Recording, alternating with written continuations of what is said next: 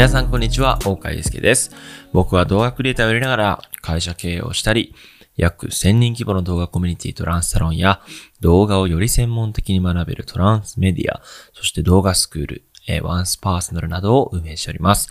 この放送は千葉県流山市で活動している動画クリエイター、しげぞうさんのご提供でお送りいたします。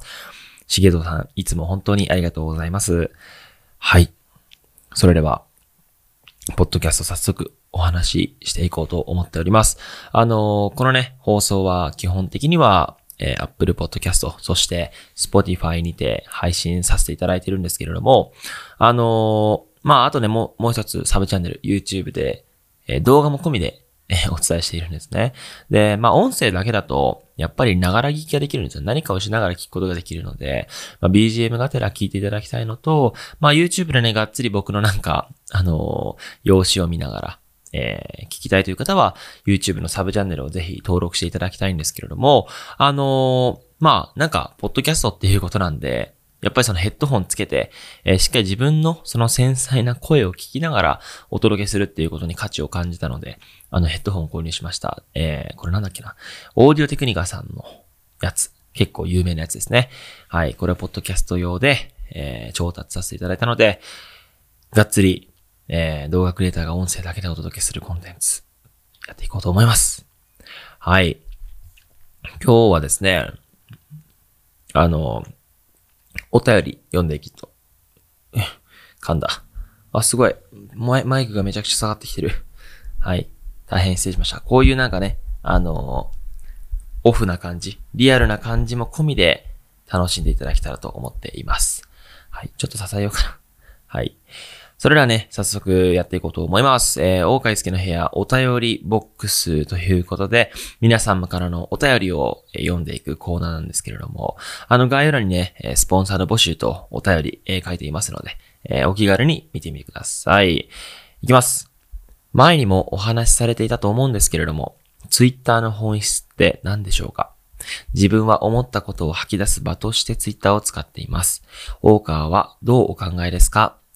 はい、えー、呼び捨てですね。はい、全然そこはいいんですけれども。ちょっと、こういうお便りとかこういう場で大川っていう時あんまないんでね。一応ちょっとあの戸惑ってしまったんですけれども。そうですね。あのちょうどタイムリーに僕はあのトランスサロン、今ね初月無料なんでぜひあの皆さんあのチェックしていただきたいんですけれども、あのトランスサロンに毎日数センチの記事を書いてるんですね。そこでちょうど、あのまあ批判する人たちが、あの、交代して、前を見る人たちが成長するっていうことについて、えーがっつりお話しさせていただいたんですけれども、あのーそうだな、その記事では、あのーまあ、なんかその持論を発信したりとか、誰かの批判をしたりとか、誹謗中傷したり、えーしてる人ってのは、基本的に何か外圧があって、外からの影響があって、で、自分のその違和感とか、あとは、なんだろうな、そのストレスとかの、えー、はけ口としてツイッターを使ってることがほとんどだと思うんですね。僕もたまにね、これは持論で何か言いたいわって思ってツイートしようとするん、した時はあるんですけれども、あの、そんなことしたら、あの、なんか、そっちの仲間に入ってしまうじゃないですけれども、あの、今回のこのお便りを、まあ、送ってくれてる方は、あの、全然、まあ別として、批判とか誹謗中傷している人たちと同じ層になってしまうなっていうふうに、えー感じたことがあって、まあ基本的にはもう SNS でそういう持論とかは絶対言わないようにしているし、僕が伝えたい、心から伝えたい内容っていうのは、自分と同じ価値観の人たちだけが見てくれるようにしているので、あの、オンラインサロンですね。えーなので、なんだろうな、僕は反対ですね。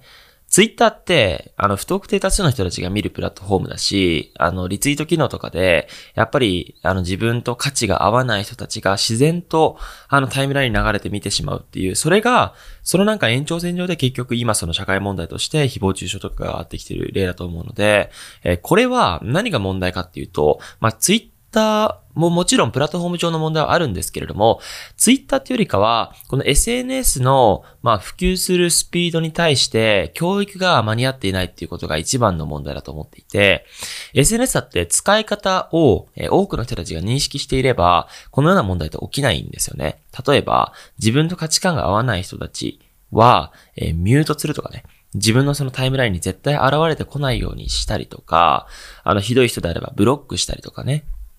あの、まあ、そういうことしても絶えない問題っていうのはあるんですけれども、あの、やっぱりその使ってる側が、そういうなんか、ある種フィルターをかけて SNS を使うことによって、あの、なんかそういったね、自分が傷つくこともないし、あとは、まあそうやってね、規制、規制というか、自分の中のルールというか、こういうなんかミュートとか関わることがないっていうことを、まあやっぱり公の場で、まあみんながなんかそういう教養としてあると、批判する人たちも自分の声が届いていないんだなっていうムーブメントに変わり、えー、そういった誹謗中傷とかがなくなるのではないかなっていうふうにも考えてるんですね。一つ目は教育っていう観点、そして二つ目は、えー、プラットフォーム上の問題ですね。えー、ツイッターが今大統領選でリツイートを引用リツイートに変えているんですけれども、それは引用リツイートって自分の、え言葉でリツイートしなければいけないので、カジュアルにリツイートができないと。シェアできない。自分のメッセージ、えー、強い思いがないと引用リツイート、えー、リツイートできないようになっているので、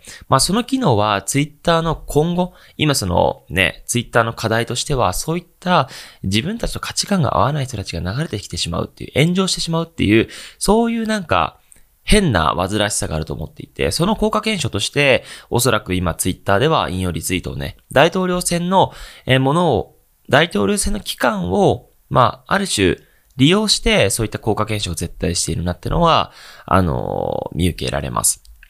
ちょっと脱線してしまったんですけれども、あの、まあ、ツイッターで、まあ僕はそうやって発信するのは、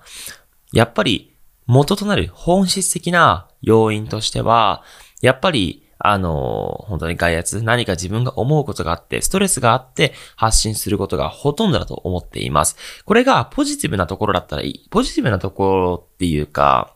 自分の持論をこうやって言ったとしても、なんだろう、どんなに正論だとしても、傷つく人って絶対いるんですよ。傷つく人というか、違うなって人たち。それは、おそらく友達でもそうで、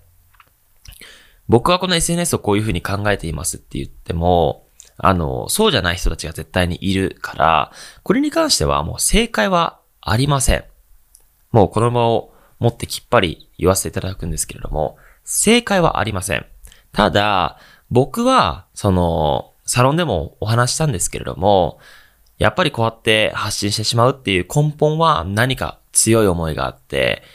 発信するわけなんで、やっぱりその強い意見とは全然違う人たちが何か不快な思いをしたりとか傷ついたりっていうことが、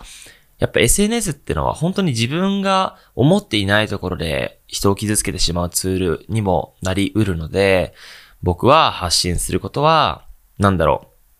う。基本的には、まあ、ひ、これ難しいですけど、批判とか自分の持論を繰り広げるってことは基本的にないです。ただ自分の、まあ、独り言というか、あとは、な、日々の発信僕で言うと YouTube の投稿しましたっていうものに関しては、全然問題ないと思います。そのなんか発信する内容が誰か、誰かに訴えかけたいとか、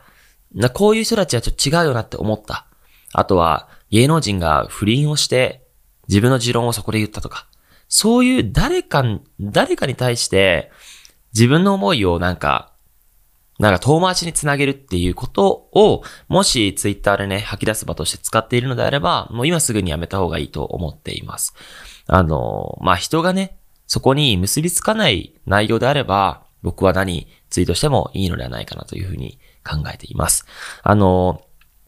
まあ、SNS っていうなんかプラットフォームもね、徐々にあの変わってきていて、でもやっぱ本質的なのは、えー、SNS っていうツールは、やっぱ人と人が繋がるきっかけを作る、えー、プラットフォームだと思っていて、やっぱり誰かを傷つけたりとか、そういった、あの、ものじゃないんですよね。Facebook のザッカーバーグも、やっぱ大学間のね、学部生で繋が、繋がってほしいっていう思いで立ち上げたので、そう考えると、やっぱり僕は、あの、ルーツは人と人が繋がる。自分と同じ共通項を持った人たちが繋がるっていうところだと思うので、あの、まあ、僕はね、トランスサロンっていう動画コミュニティを立ち上げたのも、本当にそれが理由です。あの、SNS の違和感とかに2年前に気づいて、もう自分たちのなんか動画っていう共通項というか価値観が合う人だけで集まったコミュニティの方が適切な議論できるし、適切なコミュニケーション取れるし、あの、みんな気持ちいいよねっていうところで、僕はこのオンラインサロンを立ち上げさせていただいたので、今は考えても、本当に2年前のそのアクションっていうのは、間違ってなかったなと思うし、本当にやってよかったなって思いました。日本一周をして、あの、全国各地いろんな人たちと会って気づいたんですけれども、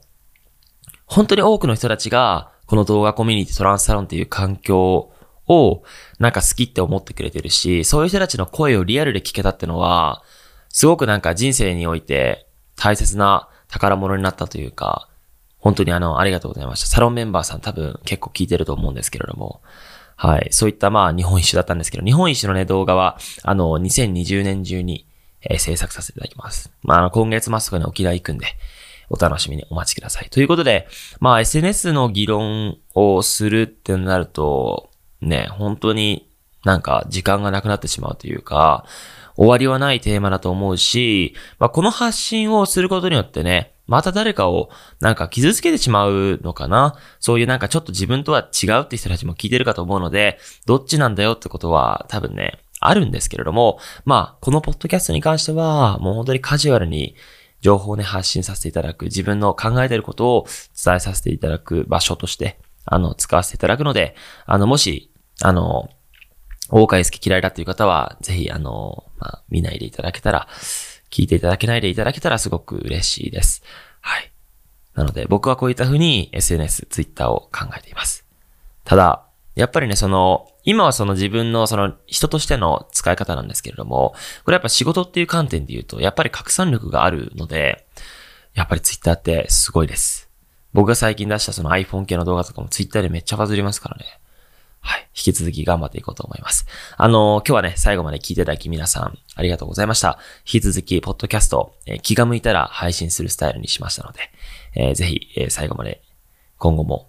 継続して聞いていただけたらというふうに思っております。え皆さん今日はありがとうございました。それでは、さよなら。また今度。